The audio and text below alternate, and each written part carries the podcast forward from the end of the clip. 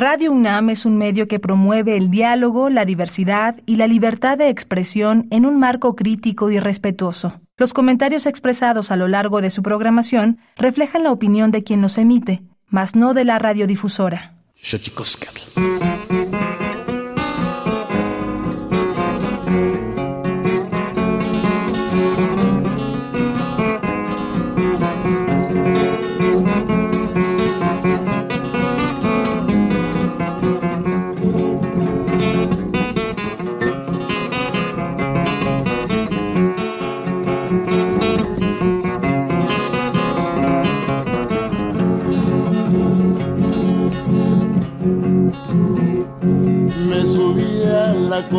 Barco y mirar para Colima. Me subía a la copa el barco y a mirar para Colima. Como si tanto me quieres, como no te determina. Como si tanto me quieres, como no te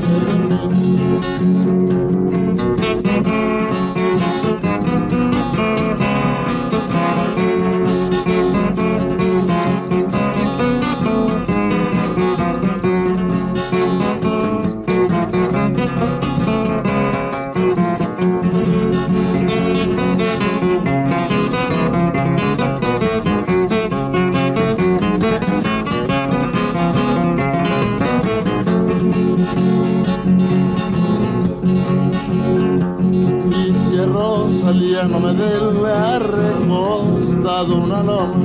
Dice Rosalía no me del recostado una loma. En este 44 carga la vida carmona en este 44 carga la vida carmona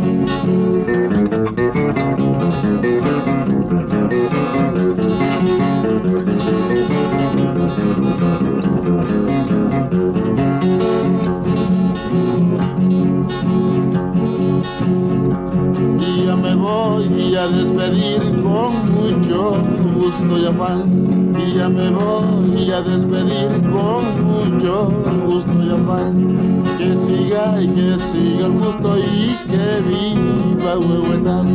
Y que siga el gusto y que viva Huehuetán.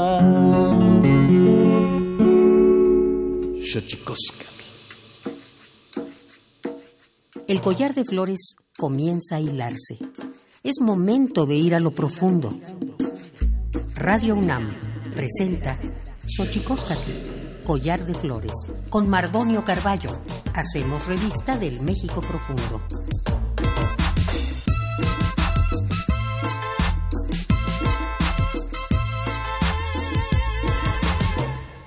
Toquen datamen guananame ichpocame telpocame oquichpilme siguapilme guanochitlen techcaquipani huescatepos lahtoli etlenni güeyit tlamachtiancali tocan Universidad Nacional Autónoma de México to Juan de Yolpaquin Pampanama Picelíanse Tosihuahuampose güeyes iguatequitijet eh, ya y tocan a Marta Sánchez Néstor Hola, ¿qué tal, señoras y señores, niños, niñas, jóvenes y jóvenes y todos los que nos escuchan a través de este maravilloso invento que es la radio, la radio de la Universidad Nacional Autónoma de México? Nosotros muy contentos de que en este espacio podamos charlar hoy con Marta Sánchez Néstor, una amiga, eh, pero amén de la amistad, eh, una persona que ha estado trabajando muchísimo eh, por los derechos de los pueblos indígenas y con ello vamos a, vamos a platicar eh, qué pasa con la representación política de los pueblos indígenas, con los cuadros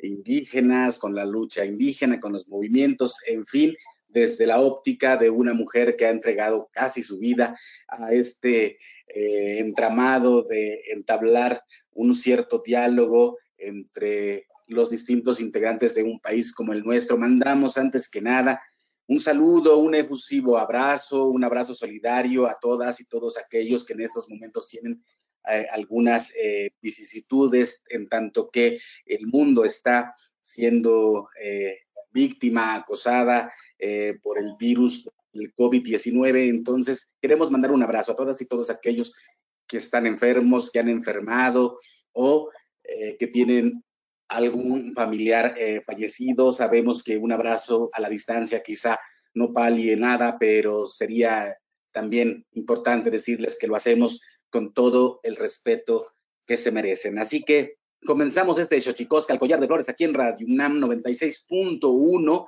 Pero antes de que otra cosa suceda, antes de comenzar el diálogo con Marta Sánchez Néstor, vamos pues a nuestra sección eh, que nos recuerda lo bien que lo hacemos en veces, pero sobre todo nos recuerda lo mal que lo hemos hecho. Vamos pues con nuestras efemérides en derechos humanos. Tonalámatl. Tonalámatl o la ignota efeméride.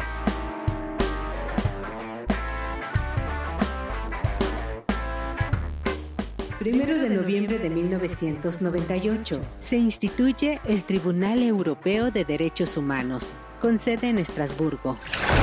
2 de noviembre, Día de los Fieles Difuntos que forma parte de las celebraciones de Día de Muertos en México y que se ha originado gracias a la mezcla de la conmemoración indígena prehispánica con la que los españoles católicos trasladaron a América, ya que los pueblos originarios llevaron la veneración de sus muertos al calendario cristiano. Antes de esto, dicha festividad se realizaba en el mes de agosto y coincidía con el final del ciclo agrícola del maíz, calabaza, garbanzo y frijol. Por ello, los productos cosechados de la tierra eran parte de la ofrenda.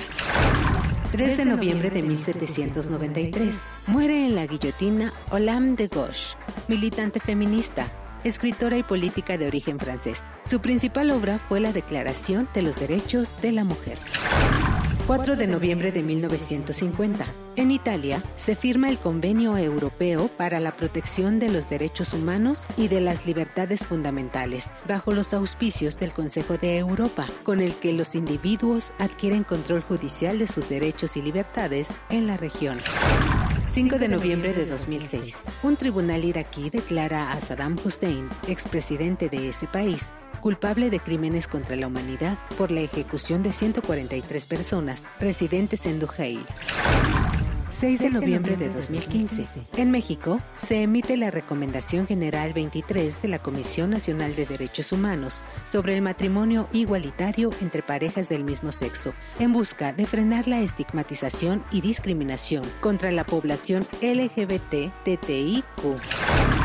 7 de noviembre de 1967. Se proclama la Declaración sobre la Eliminación de la Discriminación contra la Mujer, adoptada por la ONU para garantizar en la sociedad el reconocimiento de igualdad entre hombres y mujeres, así como la dignidad humana, el bienestar de la familia y de la sociedad.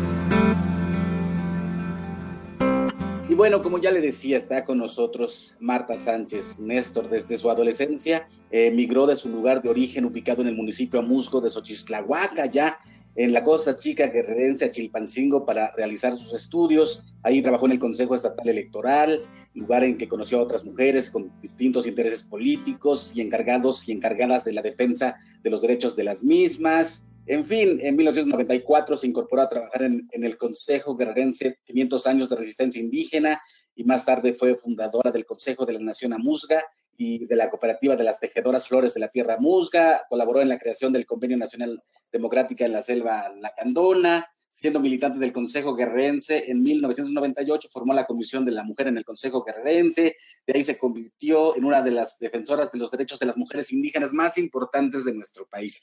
Marta Sánchez Néstor, bienvenida a este Xochicosca, collar de flores. Antes que nada, ¿cómo estás? Bien, buenos días, hermano Mardonio.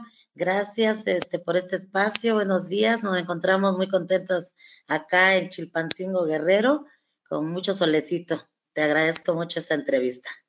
Pues qué maravilla, Marta. ¿Qué significa para una mujer que entrar desde su adolescencia a, hacer un trabajo político en un eh, país donde la representación indígena en los distintos ámbitos de la estructura y administración gubernamental, pues no es nada fácil.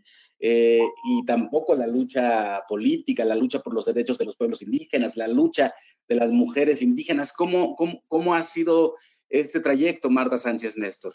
Sí, bueno, primero significa eh, tener mucha conciencia de las raíces indígenas, significa también eh, un compromiso individual y colectivo. Fíjate que entrar a la lucha indígena de manera ya eh, permanente, no de manera eventual, sino eh, poder comprometerte a largo plazo con esta lucha te da oportunidad de conocer otros liderazgos, otras voces, otras autoridades comunitarias, otros gobiernos y otras mujeres del país, te da oportunidad de conocer otras voces y otras luchas sociales, campesinas y de todos los colores de, que representa esta nación pluricultural, para mí significó un acto de compromiso y de resistencia, pero también de mucha valentía, porque eh, cuando yo entré a la lucha indígena, pues significaba estar en medio de liderazgos eh, masculinos en la organización que, representé, que en ese momento representó mi, entrada a este proceso, el Consejo Guerrerense, y socialmente eso no es bien visto, andar entre puros hombres, también a nivel comunitario, pues ha sido complicado, ¿no? Eh, la migración y demás. Entonces significó muchas satisfacciones, pero también muchos eh, retos o lo que algunos llaman sacrificios, yo diría muchos aportes y muchos desafíos que hemos entregado en esta lucha eh, a través de estos pues 26 años ya de estar en la lucha colectiva y la lucha de mujeres indígenas también. ¿Cómo ocurre, este, Marta Sánchez Néstor? Porque, eh, no sé, eh, la experiencia personal eh, un poco abraza la lucha como en su conjunto y después uno se va, digamos, con su ruta hacia un objetivo más específico. En el tuyo, para la gente que nos está escuchando aquí en Xochicosca, el collar de flores, Marta Sánchez Néstor ha sido nombrada por la revista Forbes mexicana como una de las 50, dos veces como una de las 50 mujeres más poderosas de México. Esto se debe a que Marta justamente se ha dedicado a fomentar eh, los liderazgos de mujeres indígenas en México. ¿Cómo fue que te, diste cuenta, Marta Sánchez Néstor, que por ahí era tu camino? Bueno, que lo que ahora las feministas llaman tomar conciencia de género, yo creo en su momento se llamaba tomar compromiso con las demás hermanas indígenas. Justamente cuando mencionabas que nos tocó crear la Comisión de las Mujeres eh, dentro del Consejo Guerrerense. Eso me hizo mirar hacia el zapatismo, pero en particular a la comandanta Ramona, a sus ideales, su lucha, su rostro, a través de ese pasamontaña, sus ojos. Eh, estar también en algún diálogo privado con ella significó, bueno, éramos como siete mujeres en ese diálogo cuando ellas recorrieron eh, pues el país.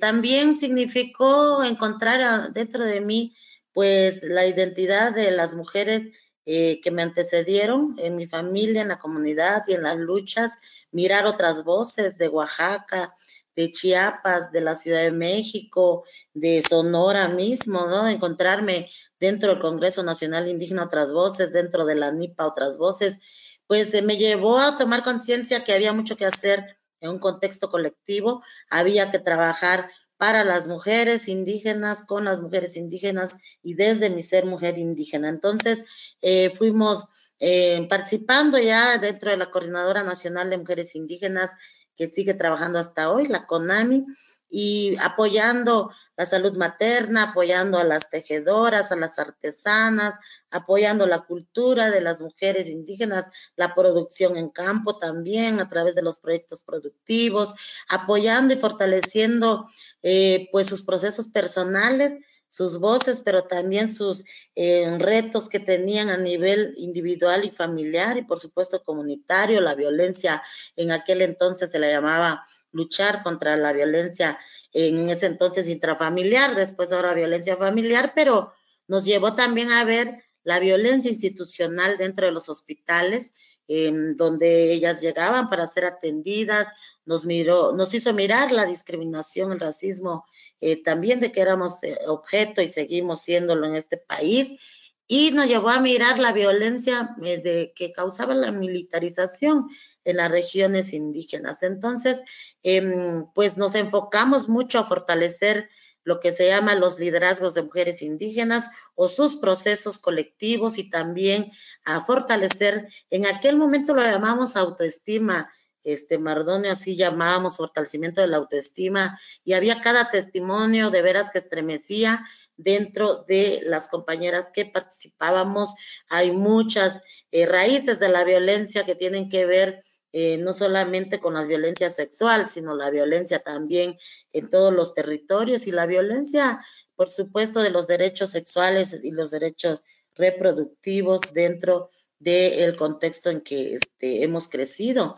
También la falta de información nos llevó a comprometernos y en particular a mí me empezó a gustar a trabajar con mujeres indígenas, después con las afromexicanas que ya participaban en 500 años de resistencia. Y fíjate que eso me, me conllevó a trabajar con las jóvenes indígenas después para fortalecer sus liderazgos. Yo sé que este concepto de liderazgo muchas veces causa resquemor, pero sí me llevó a fortalecer con talleres, con cursos, gestionando recursos para que tuvieran lo básico, haciendo convenios entre ellos con la UNAM, eh, haciendo trabajos coordinados con otras académicas del CIESA, de la Guanzochimilco, para hacer acciones, bueno, con el PNUD mismo, con eh, ONU Mujeres, para hacer acciones focalizadas a fortalecer las voces de mujeres indígenas que ya existían en el país o las que querían surgir o las que ya estaban surgiendo eh, y que les faltaban pues las condiciones mínimas para hacerlo. Entonces, desde ahí pues me enfoqué desde 1997 a este trabajo que hasta hoy realizo con mucho gusto. Yo siempre digo que con mucha pasión y con mucho compromiso también. Sin duda un trabajo complejo el que ha, eh, el que has eh, abrazado, Marta. Decías al principio de nuestra eh, interlocución, decías que eh, no estaba bien visto en aquellos tiempos de que mujeres eh, se dedicaran a hacer el trabajo que hasta ese momento habían hecho los hombres, pero sin duda que el trabajo que hace Chutú, entre muchas otras compañeras del movimiento indígena, ha dado pie que en estos momentos de México podamos encontrar ya la incursión de las mujeres indígenas en varios de los ámbitos de la vida pública eh, mexicana, no, no en el número, no en el porcentaje que desearíamos, pero sin duda ha habido un proceso transformativo. ¿Cómo lo has vivido tú, Marta Sánchez Néstor? Pues fíjate, Mardone, que lo he vivido con, con mucho cobijo de muchas personas, por un lado, eh, hombres y mujeres en este país, de varios sectores, lo he vivido con mucha, con mucho reconocimiento eh, al trabajo que hacemos porque constatan que hacemos un trabajo territorial, un trabajo, por supuesto, sustantivo en la vida real de las mujeres indígenas y afroamericanas de este país.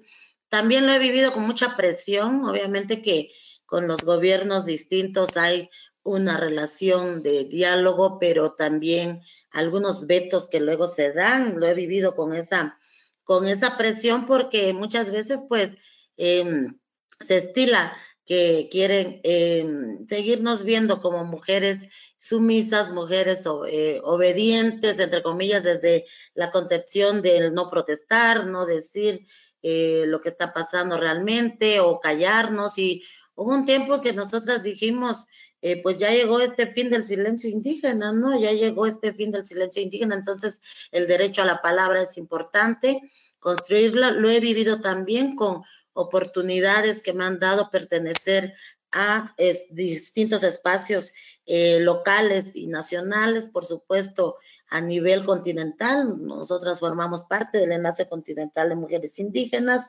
y a lo global en el Foro Internacional de Mujeres Indígenas.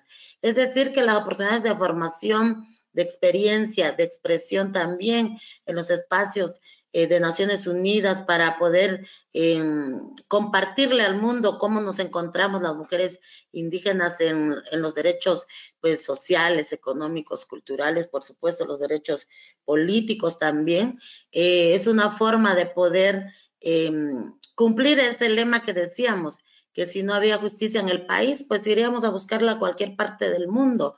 Entonces, tocar puertas para la gestión ha sido una experiencia importante yo te quiero compartir que aprendimos a hacer lobby, cabildeo, gestión con las fundaciones internacionales que tienen presencia en el país para poder expresar nuestras propuestas de acción dentro de los distintos municipios o estados donde hemos coadyuvado y nos ha obligado a formarnos muy rápido dentro del espacio también em, que a veces no conocíamos, el Congreso de la Unión, el gobierno, la estructura, la cuestión administrativa, el tocar puertas, ver ventanas y, y poder ir a buscar los elementos, las herramientas y los derechos que tenemos al acceso a los recursos públicos de este país. Entonces me ha representado algo circular, eh, por un lado, pues las oportunidades, por otro, los desafíos, por otro también me ha representado pues dejar mucho a la familia, ¿no? Dejar mucho a la familia, al papá, la mamá, que básicamente eh, pues están en Xochitlahuaca.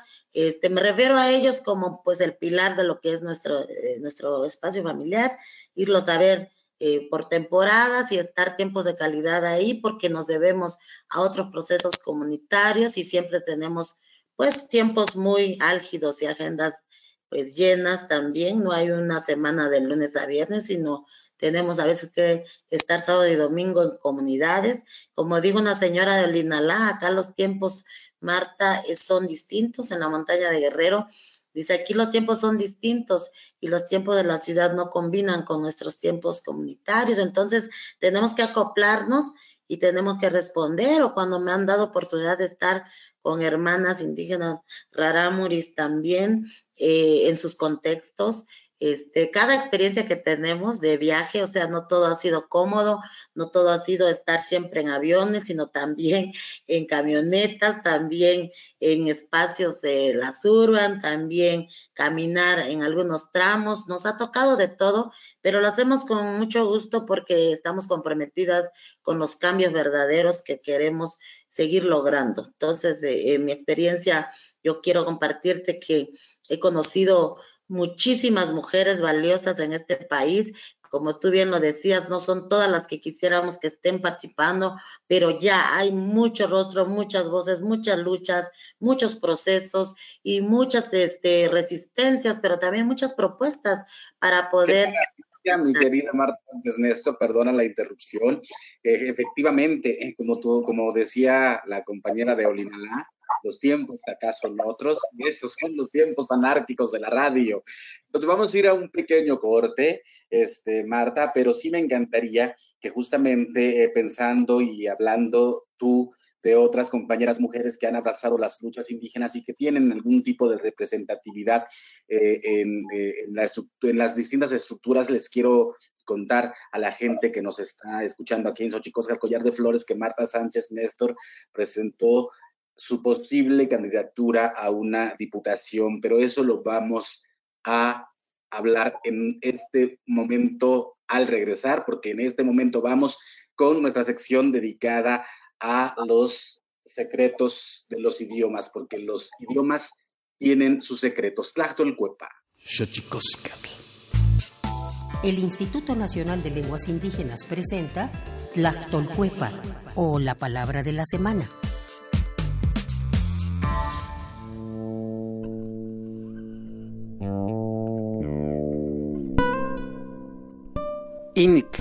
Es una expresión de origen Tenec que se utiliza para referirse a una o más personas del género masculino, de las que se desconoce su nombre, o cuando no se desea ser explícito al referirse a ellos, por ejemplo, al decir el hombre o los hombres.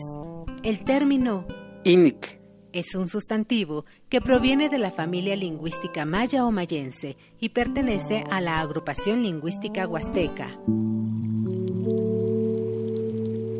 De acuerdo con el Catálogo de Lenguas Indígenas Nacionales, editado en 2008, el idioma Tenec o Huasteco se habla en los estados de San Luis Potosí y Veracruz. Tiene tres variantes lingüísticas, Huasteco del Occidente, Huasteco del Centro y Huasteco de Oriente, y cuenta con 173.765 hablantes mayores de tres años.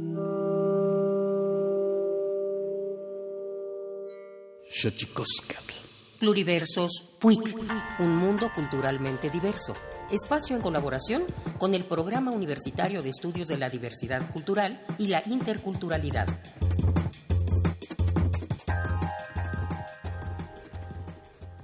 Charsesikimbo, Kanses Picuareraski Escachazon, Curanapin, Iguecapin Escacha, Mascas Anji Curipinga, Nanaicheri ningún, Tata Jurieta ningún, escacha hakah kupingas, tariatan.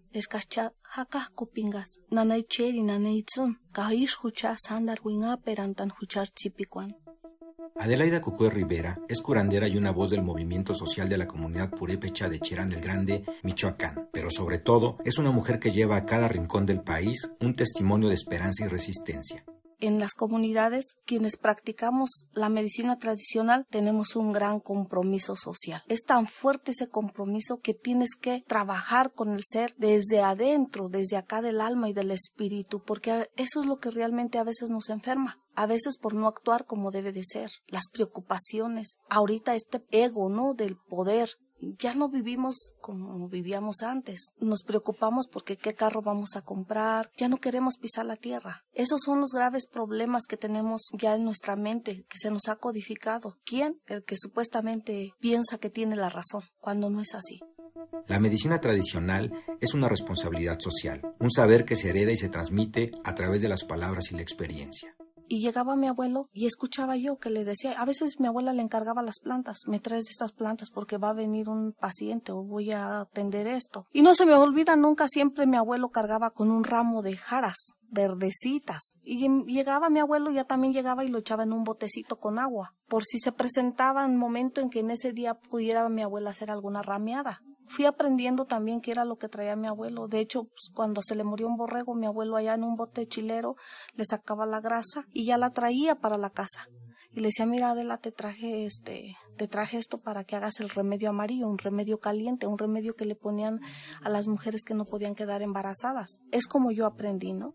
Durante la infancia, su abuela le enseñó lo indispensable de la vida. Curar es ayudar al otro bien importante esta parte de la medicina porque siempre estaba al pendiente de la comunidad. Se tenía que llegar el día de las fiestas y ella cooperar. Ella, mi abuela, siempre estaba presente para poder ofrecer un refresco o un agua. Siempre me enseñó a hacer esas cosas, pero más el cuidar esta parte de la medicina, el valorar las plantas. Yo recuerdo un día que yo traía una vara en el, allá en el campo y yo iba golpeando las plantas y luego me agarra la mano y me dice, ya deja de golpearlas, Deja de golpear esas plantas. ¿Acaso no te das cuenta que de ellas comemos?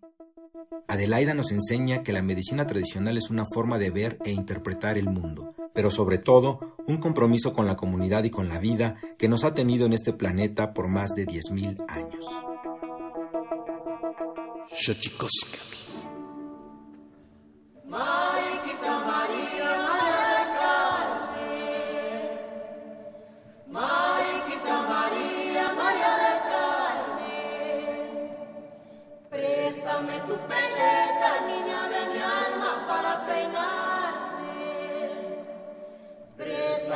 Open it and the young and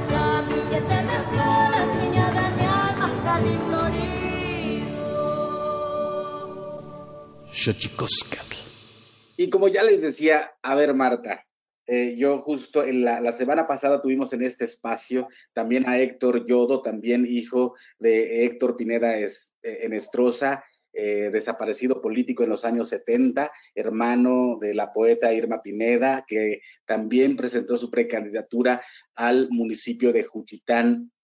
¿Vas a ser diputada, mi querida Marta? Es una, un derecho que estoy este, mm, tratando de lograr. Estoy, me inscribí en una precandidatura para el Distrito 5, Mardonio, que es con sede en Tlapa, de Comonfort, acá en la montaña de Guerrero. Es uno de los 28 distritos electorales indígenas en el país.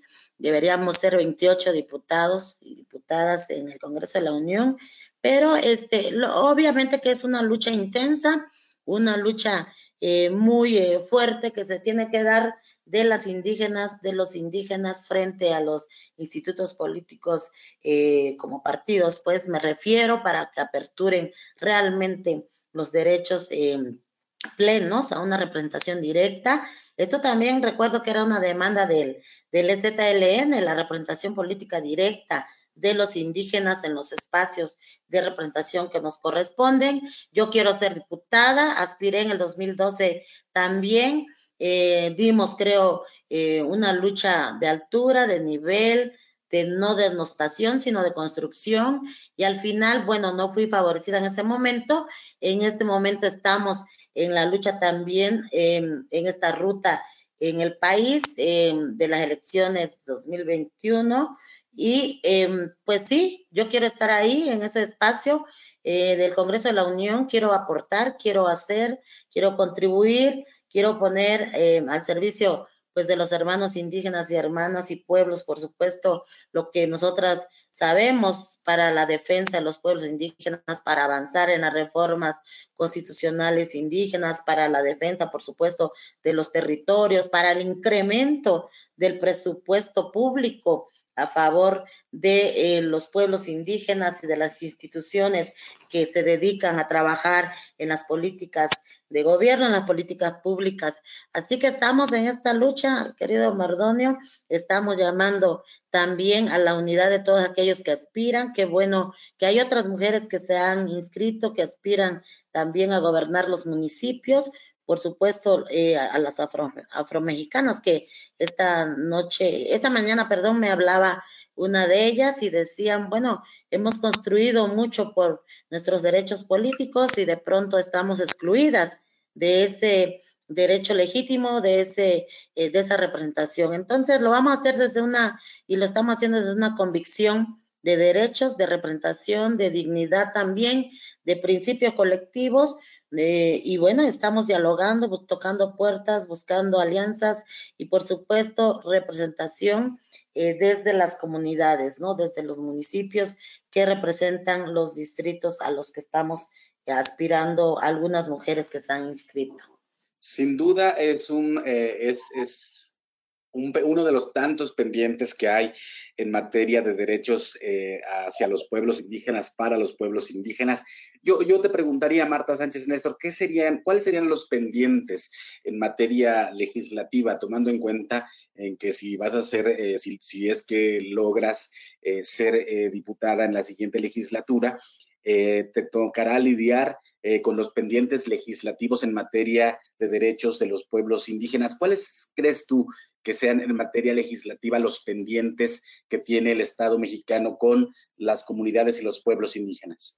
Bueno, en principio yo creo que está pendiente la, la reforma constitucional eh, de pueblos indígenas y ahora afromexicanos, eh, a la luz, por supuesto, de avances importantes internacionales, a la luz de la también de la reforma del 2011 en la Constitución Política, en el artículo 1, está pendiente, por supuesto, pues esta ley del derecho a la consulta bajo el consentimiento libre, previo, informada Creo que eso tiene que ver con lo vital de los pueblos indígenas, que son pues los territorios, que son eh, los recursos naturales que existen eh, en esos espacios nuestros, en esos espacios ancestrales. Eh, por supuesto que está pendiente también lograr mayores presupuestos. Y yo siempre coloco eso porque la verdad eh, se requiere fortalecer presupuestalmente todas las acciones políticas y acciones de políticas públicas para los pueblos. Tú sabes que estos años ha habido recortes importantes a todo lo que es la política indígena. Tenemos instituciones que han sido pues pasos importantes. Hola Marta. Híjole, perdimos la comunicación con Marta Sánchez Néstor, pero ahorita, ahorita mismo lo, arreglamos. Eh, vamos a poner tantito música y entablamos otra vez la conversación con Marta.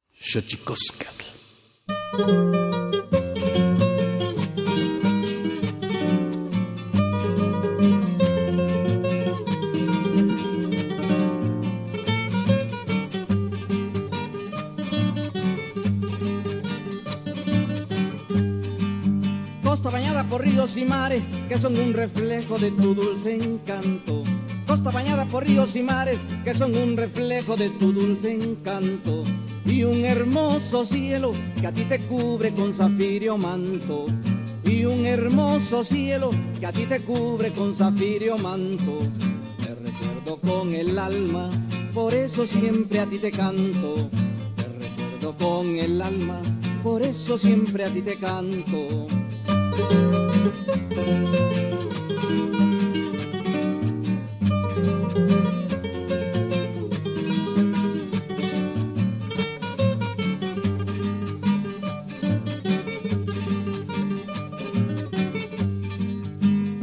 tienes hermosas mujeres, chilenas bravías, hombre muy valientes.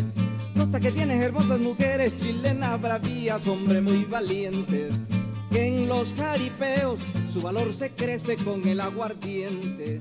En los jaripeos su valor se crece con el aguardiente. Ya tenemos a Marta y Marta, pues, nos perdimos ahí, los duendecitos de la comunicación hacen, hacen su trabajo. Pero estabas en esto, Marta, diciendo todos los pendientes que había y sin duda eh, me parece que, tú como experta del tema, como conocedora del tema, eh, también Marta estuvo en la eh, Secretaría de Pueblos Indígenas de Guerrero, así que de que le sabes a esto, le sabes a esto, Marta. Sí, Mardonio, pues mira, qué bueno que ya volvimos a reconectarnos. Siempre la tecnología nos da esta sorpresa.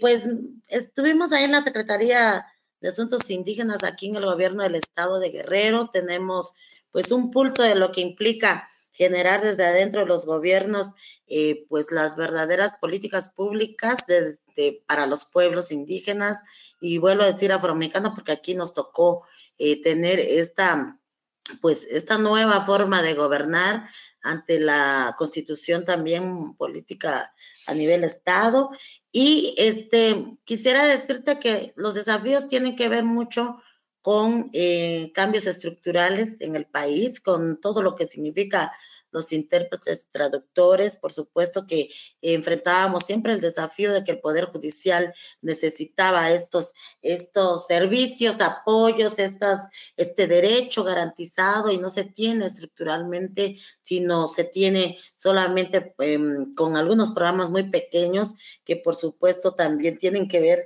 con los recursos. Nosotros creemos que tiene que haber los suficientes recursos para, porque fíjate, Inali tiene, bueno, hasta donde yo me quedé arriba de 700, seguro mucho más, em, intérpretes certificados, ¿no? Traductores certificados, pero no están contratados en este país en una estructura, eh, pues, del Poder Judicial, del sector salud, donde más requieren porque no hay eh, un recurso etiquetado, por supuesto, no hay una reforma que los obligue a hacerlo, sí de salud intercultural, pero no de las demás herramientas que se requieren para que esto sea una realidad en la vida de los pueblos, al poder acceder al, al sistema de salud. Son cuestiones que tienen que ver con cambios legislativos, con cambios institucionales, con cambios presupuestales, entre otros más que yo eh, veo que son necesarios por supuesto, el fortalecimiento de las instituciones que trabajan para los pueblos indígenas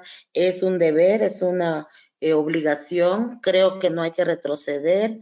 Eh, por supuesto que se necesitan fortalecer y tener voluntad política para ello, pero también que los representen pues hermanos indígenas, hermanas indígenas que puedan tener un compromiso real en este país, que puedan tener principios colectivos y que por supuesto eh, capacidad de incidencia hacia los tomadores de decisión eh, que puedan hacer estos cambios em, gradualmente o paulatinos o de forma coordinada, ¿no? Pues qué, maravilla, este Marta Sánchez, Néstor, eh, luchadora social, amusga de Xochislahuaca. ¿Qué tiene que ocurrir, Marta, para que tú puedas, eh, y ojalá, eh, yo lo deseo también como alguien que ha estado pues en el tema de los pueblos indígenas y los derechos de los pueblos indígenas, en mi caso, sobre todo en, su relación con las lenguas indígenas, pues la verdad es que sí, sí, sí saludo tu, eh, tu disposición y tu voluntad y tu objetivo y ojalá pueda lograrse, Marta, porque eh, sin duda eh, pienso que para hablar de los pueblos indígenas, pues también hace falta que la gente que esté tomando decisiones pues sepa de lo que estamos hablando, eh, de los pesares, de las alegrías, de los sufrimientos de los pueblos indígenas. ¿Qué tendría que suceder? ¿En qué proceso está tu candidatura o tu precandidatura? Bueno, ahorita tenía, teníamos que lograr, tendríamos que hacerlo eh, de manera importante, conjunta, decisiva, que respetaran primero la paridad política de género en el Distrito 5. Por supuesto, hasta este momento entiendo que está asignado a otro partido político eh, y está destinado eh, para un hombre. Tendría que haber apertura política para reconocer nuestra pues nuestra presencia, nuestro trabajo y darse la oportunidad de que pudiéramos representar nosotros ese distrito. Ese distrito nunca ha sido eh, representado por una mujer, siempre ha habido eh, hombres indígenas y hombres no indígenas representando el Distrito 5, que como vuelvo a decir, es a nivel de estos 28 distritos electorales indígenas que se supone tendría que ser eh, pues respetado de tal manera que los partidos postulen a indígenas y postulen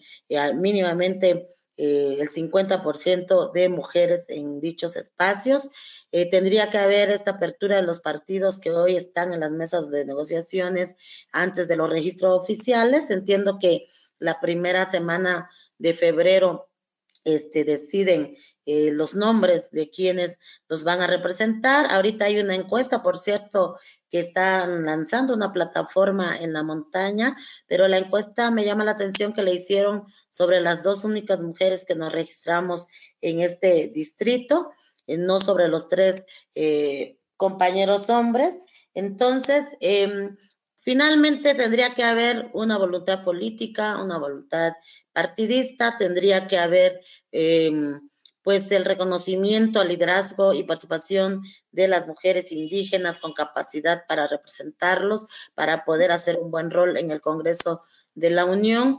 Y tendría que haber, por supuesto, un diálogo em, de nivel, un diálogo de pares, un diálogo abierto, porque lo demás, pues lo hemos cultivado en 26 años y no es presunción. Yo creo que ahí están todo lo que nosotros, nosotros hemos hecho como pueblos y nosotras hemos hecho como mujeres indígenas, eh, generando procesos locales de aportación a la vida económica, de aportación a la salud materna, de aportación, por supuesto, a la participación política, los liderazgos de las mujeres indígenas, de aportación, por supuesto, a la reforma estatal y, federal para el reconocimiento a los pueblos indígenas, em, en las luchas zapatistas, en las luchas, por supuesto, de las diversidades en este país, en el aporte que hemos dado también para generar cambios pues eh, políticos sustantivos en, esta nación y yo creo que hemos eh, aportado suficiente como para poder representar muy bien este distrito y muy bien eh, la diversidad cultural, la pluriculturalidad en este país.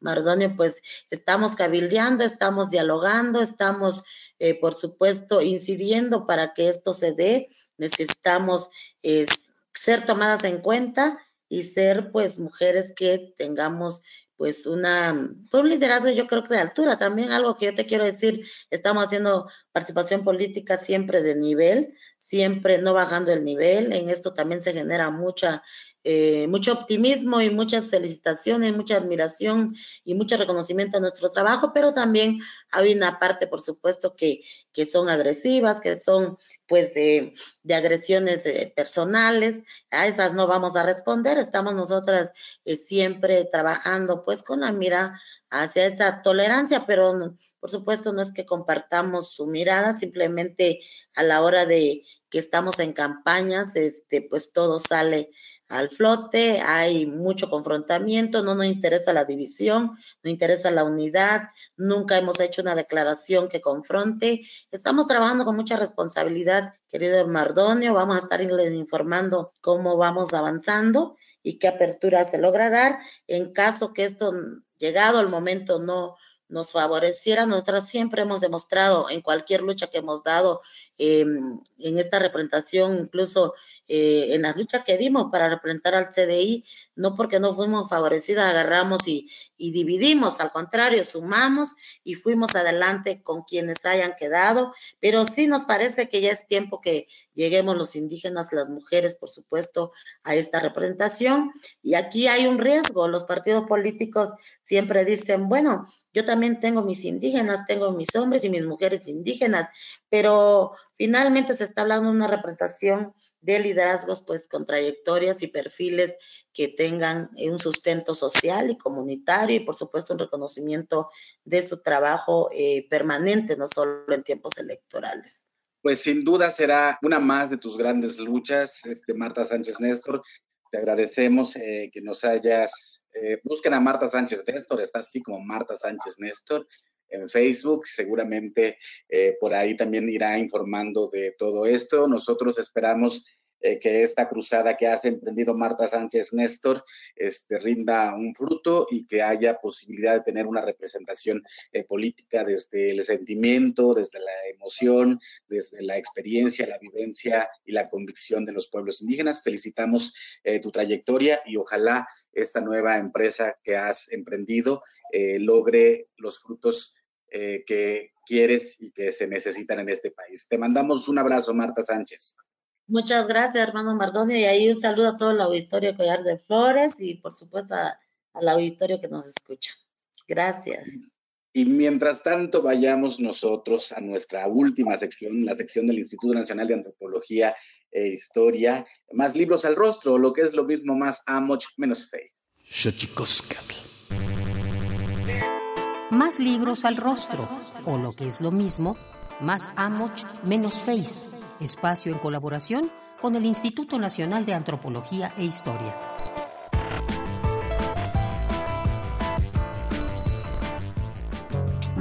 Dentro de las múltiples entidades que habitan el cosmos nahua, los muertos juegan un papel central en la vida comunitaria y quizá también es con ellos con quienes mayor interacción tienen. Los relatos que se presentan en El inframundo nahua a través de su narrativa de Iván Pérez Telles muestran la concepción que nahuas de Coahuila, Huauchinango, Puebla tienen de sus difuntos y sobre los distintos destinos post-mortem. El ensayo introductorio, centrado en los rituales mortuorios, revela la existencia de una escatología nahua, en la cual distintos procedimientos rituales tratan de facilitar el tránsito del difunto al mundo de los muertos, el Mictlán. Esta singular visión nos acerca a una manera de entender la vida y la existencia, pues para los nahuas, los difuntos son entrañables, pero es necesario que estén suficientemente lejos, que comprendan que ya no pertenecen a este mundo, aunque sigan existiendo, y que solo serán bienvenidos cada año con motivo de todos los santos. El inframundo Nahua a través de su narrativa, de Iván Pérez Telles, se encuentra disponible en formato digital a través de Amazon, iBooks, Kobo y Playbooks. Instituto Nacional de Antropología e Historia. Secretaría de Cultura. Gobierno de México. Y qué maravilla escuchar a Marta Sánchez Néstor aquí en Xochicosca, el Collar de Flores, en este, en este programa, efectivamente. Eh, ¿Qué hace falta para que la representación de los pueblos indígenas llegue a todos los ámbitos de la vida pública mexicana? Eh, sin duda, lo que plantea Marta eh, con sus aspiraciones legítimas es básicamente una empresa que todavía están en, uno de los pendientes, de los tantos pendientes que tiene la nación mexicana con los pueblos indígenas. Pero bueno, nos vamos. ¿Y qué les parece si nos vamos con una chilena de la costa chica de Guerrero? Tlaxcamati mía, Timomelaguampan, Cuelli, Tonati, Xixcahuamaco, Epónimo Tlachtol.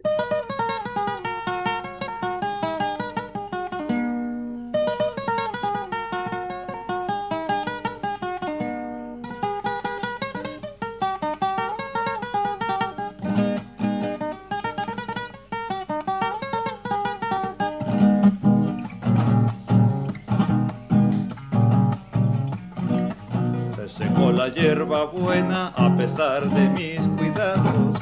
Se secó la hierba buena a pesar de mis cuidados. A mí me van a tratar como se trata el pescado que se coge con trabajos y se come